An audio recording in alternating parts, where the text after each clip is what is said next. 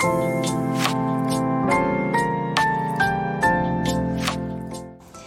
んばんはしずくです。今夜のハートサプリお伝えしていきます。今週1週間皆さんお疲れ様でした。どんな1週間だったでしょうか。今日のこのハートサプリを聞いていただけることでまた明日からの1週間が皆さんにとってより素敵な時間となるようにとそういった、えー、願いを込めて今日もお話をさせていただきたいなと思います。どうぞ、えー、日曜日のゆっくりとしたお時間の中でながら聞きでもゆったりとしたお気持ちで聞いていただけると嬉しいです。ということで今日お伝えしていく内容なんですけれども前回金曜日の配信の中でですねまあ、頑張るということについてちょっとお話をさせていただいたところがあります。えー、前回の内容まだ聞いていないわっていう方が今日この放送を聞いてくださっていたら是非前回のに遡って聞いていただけるとより今日のお話も、え、スムーズに入っていけるのではないかなと思うんですがその前回お話ししたのはですね、えー、頑張らなければいけないんだとかまた頑張った暁にはその成功しなければいけないんだっていうふうに、まあ、あの無意識のところでね捉えてしまっていてそれがその人の中での基本みたいな感じになっている方も実は結構多いんですよねっていうようなお話をさせていただいたんですね。で今日はその成功についてですねお話をしていきたいなと思うんです。あの実はですねこの成功にこだわらない方が人生うまく回ったりもするんですね。えー、何かをする前とか始まる前だとかそういった時にまだ始まってもいないんだけれどもその先を考えていろいろと躊躇してしまうっていうことってあると思うんですね。そしてこう何かにつけてうまくいかない時にはうまくいくことっていうのに執着してしまっているんだっていうことに気づいていただけたらなと思うんです。えー、そういった時にはですねまずどうしてできないのかって言った方に自分を持っていくのをやめてうまくいかないとどうして自分は苦しいのかっていうところを内観してみてあげるといいんです。ここで何が言いたいのかっていうとできる自分その成功している自分ですね。それを評価するのではなくて楽しんで何かをしている自分っていうところだけを見ていってあげると自然に何かを始められたりとかスムーズに行動に起こせるようにもなるんですね。そういった意味でも成功にこだわらない人ほど実はうまく物事を始められたりもしますでねこの頑張るっていうことも成功とセットになっている方も実はたくさんいらっしゃるんですけれどもその頑張るっていうことが基本的な土台になっている方に是非お伝えしたいことはですね頑張らなくてもいいんだっていうことを知るっていうことなんです。えー、頑張らなくていいんですよっていうふうに私もセッションやなんかでお伝えすることもあるんですけれどもそういうふうに言うと「えそれは怠けてもいいっていうことですか?」みたいにねあの聞かれることもあったりするんですがあそうではないんですね。頑張らないイコール怠けるっていうのとはちょっと意味が違うんです。実際楽しいこととか心地いいこととかやりたいことをしている時ってそこにそのいくらエネルギーとか時間を使っても頑張っているなってそういうふうには感じないと思うんですね。頑張っているっていうわけではないですけれども実際エネルギーは使っていますよね。でもこれって怠けているっていう状態ではないと思うんです。でも普段この私たちが頑張らなきゃって思う時って楽しくないけど頑張るとか心地よくないけど頑張るとかもうやりたくないけど頑張るとかそういった時のはずなんですね。こういうその楽しくないとか心地よくないとかやりたくないことっっていうのを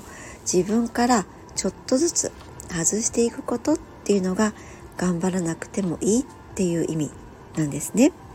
心当たりのことは前回の放送でも少しお話をさせていただいたところに、えリンクするところがあるんですけれどもこの頑張らなきゃっていうのが実際どこから来たのかっていうとそうやって頑張っていないと愛されない、まあ、これは評価されないっていうところも含まれますが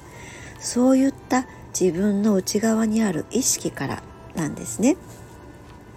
誰々さんがやっているように私もできないとダメな人間だって思われるとか、まあ、そういった内側にある恐れからなんですね。誰々さんっていうのは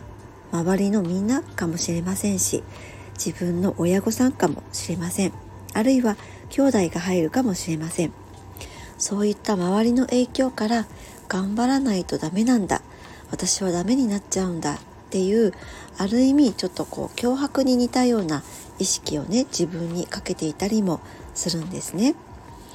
そして、まあ、自分がそういった恐れの意識の中で思ったような頑張りができなかった時に自分を責めてしまいます。どうして自分はその思ったようにできないんだとかですね。あの人はできてるのにどうして私はとかね。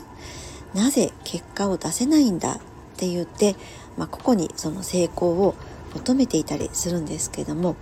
そんな風にその頑張れない自分っていうのを嫌ってしまうんですねでも人間ってね楽しくないこととか心地よくないこととかやりたくないことにそのいつまでもエネルギーを注ぎ続けて頑張り続けることってもう不可能なんですよね。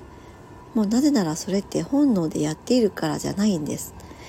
頭の部分でいろいろとこうこねくり回してねああでもないこうでもないって考えた挙句にやってることってもうエネルギーがダダ漏れしちゃうのでもう疲れちゃうんですね。そしてそれって本能のところでやっていることではないからもう魂が喜びません。魂が喜ぶことそれは楽しいこと心地いいことやりたいこと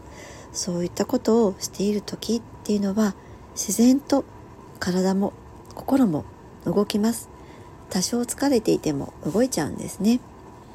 でもそうではなくってもうとにかく思考の中でまるで自分に対してスパルタのようにして頑張れ頑張れ私っていう風にやっていたとしてもやっぱりどこかで心も体も疲れてしまって追いついていけなくなっちゃうんですね。だから余計にその意志の力で頑張れ頑張れ私っていう風にやってしまうんですね。まるで昔のあのスポコンアニメみたいですよね。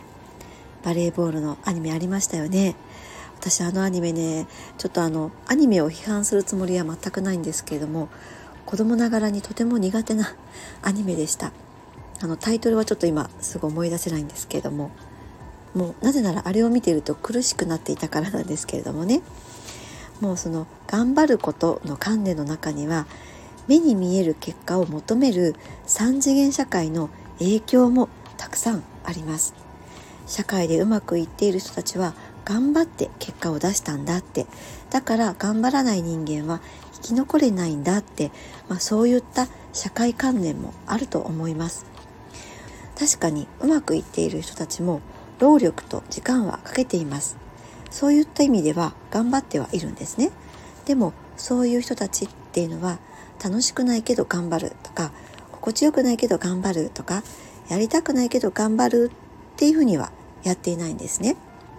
やりたいことのためにやりたくないことを頑張るっていうところでは、やっていると思うんですけれども基本的には楽しいこと心地いいことやりたいことにエネルギーを入れてきたからこそ結果を出していると思うんです。頑張るその方向がちょっと違うんですね。ここで言う頑張らなくてもいいっていうのはあなたが持っているそのエネルギーをポジティブな方向で使えるようにシフトしましょうっていうことです。私は母親なんだから家事を全部自分でやらなきゃっていうふうにしなくたっていいと思うんですね。たまにはお惣菜を買ってきて、まあ、それをちょっとこうワンプレートで綺麗に出してみるとか今日は洗い物したくないなと思ったら朝起きた時まで水につけておくとかそういったことでもいいと思うんです。今のこの私が心地よく例えばその家事を離れる時間は自分一人の時間に費やすってしてもいいと思いますしあるいはお子さんが小さな方だったら子供に向き合う時間にしてもいいと思うんです。今の自分が心地よく過ごせるためにシフトをしていく。そういった感覚ですね。そういうふうにしていくと気持ちが楽になります。深いところであ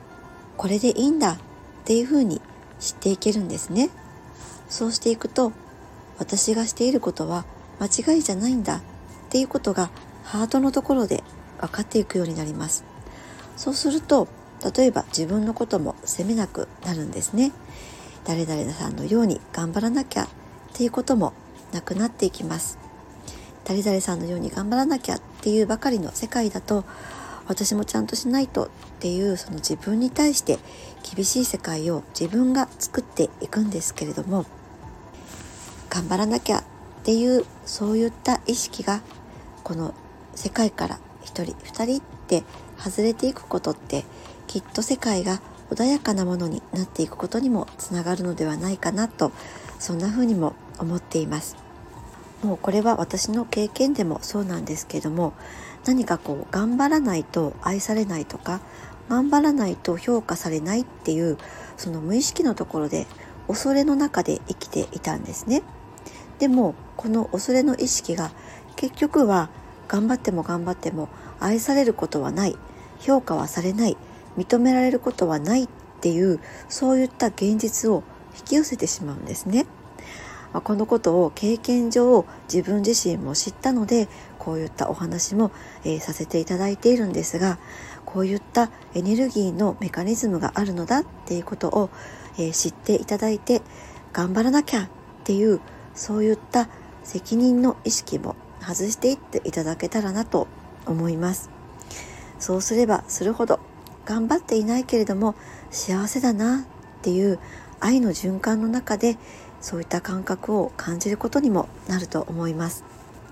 恐れの意識が一人二人とこの世界から外れていくことでいろんな愛の循環が起こっていくからだと私は捉えています。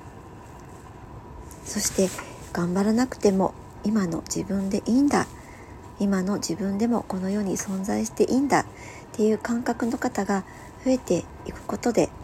自分を愛せるっていう方も増えていくと思うんですね。自分を愛せるようになるとそれと同じだけ他人のことも愛していけるようになります。実は他人を愛するっていうのは先に自分を愛することから始まるんですね。他人を愛したいなら自分のことをまずは自分自身が愛する。そこからなのだと私は捉えています。はい。今日のお話はいかがでしたでしょうか、えー、皆さんからのですねご質問とかご意見お聞かせいただけると嬉しいです。そういった、あのー、メッセージをもとにですねこの配信の内容もまた、えー、考えていきたいなと思っております。今日も最後までお付き合いくださりありがとうございました。明日からの1週間が皆さんにとって素敵な時間となりますように。しずくでした。おやすみなさい。